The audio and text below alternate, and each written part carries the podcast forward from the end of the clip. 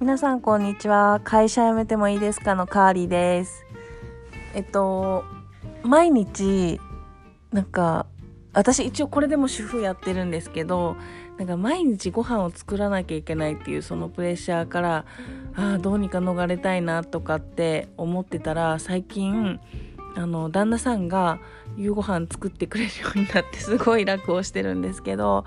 あのその旦那さんが料理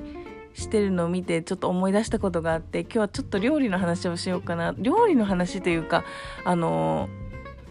なんだろう。日本日本人って結構レパートリー多いなとかあと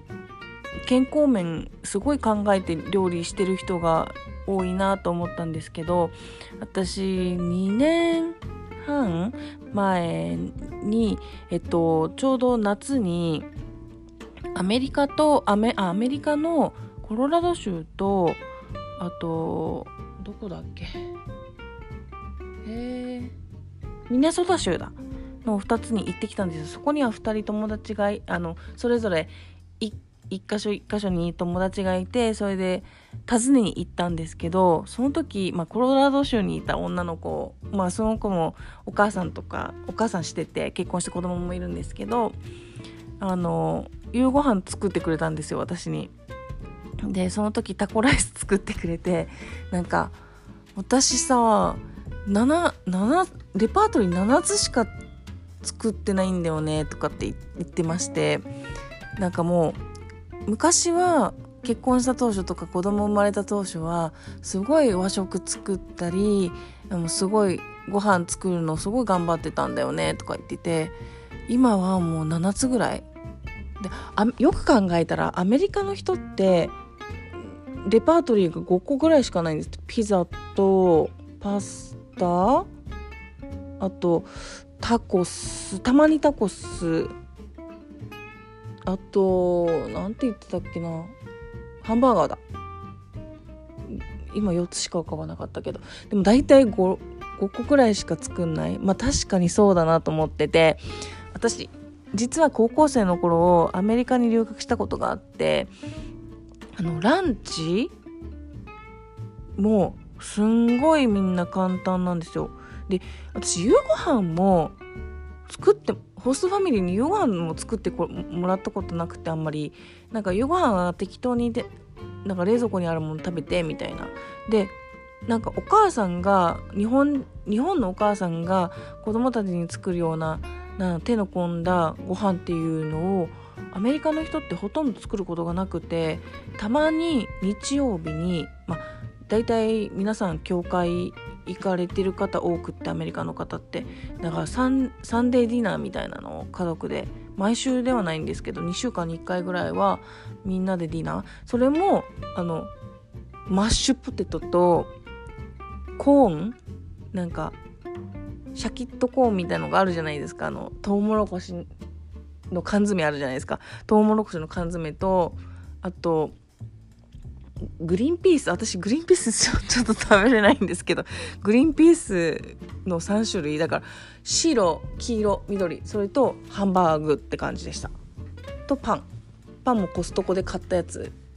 それがもうディナーなんです。もうそれが一番手の込んだディナー。うちホストファミリーにとってはね。であ結構なんかどこもそうなんだみたいな。で結構毎日ピザ頼んでもいいっていう家庭もあるしそのピザも味が違うから全然飽きないみたいな。とことがあってあすっごい全然食の文化全然違うなっていうのがやっぱ正直この間遊びに行って思ったことが1個ありましたでもう一人の家族のとこも行ったらそこはベトナム系アメリカ人の家庭なんで結構ベトナムの料理を食べることが多いみたいでしかもそれ旦那さんが作ってくれるんですよ。すごいいいなと思って。だから旦那さんも作るしその私の友達の女の子も作るしっていう感じですね。でいいなって思ったのが全然コロナ前なんですけどその子はなんか仕事女の子仕事私の友達女の子なんですけど仕事やってるんですけどもう普通に在宅で仕事しててで私が泊まりに来てる時も仕事して私は子供と遊んでみたいな。だからなんだろうな。なんなんだかすごく仕事が楽しそうだなって思ったのを覚えてます。なんだろう。あんまり気張らないっていうのいいですよね。なんかそんなにルールもなくなんだろう。ああしなきゃいけないこうしなきゃいけないっていうのがあんまりない世界って生きやすそうだなって思います。結構日本そういうの多くないですか？しがらみとか言ったりとか我慢しなきゃいけないあれしなきゃいけないこれしなきゃいけないっていうなんか固定概念がなんだろう多い気がしますね最近。なんだろうや今の会社にいるからかな それ感じるの。もう病んでんのかな私とかって最近思います。えっ、とそうなんです。私今まで実は外資にいてで転職に失敗したパターンなんですよ。なんでちょっとまたおいおい転職に失敗したパターンどうしてそういう風になったのかっていうのも話していけたらいいなって思います。じゃあ今日も聞いてくれてありがとうございました。また次回お会いしましょう。じゃあねバイバーイ。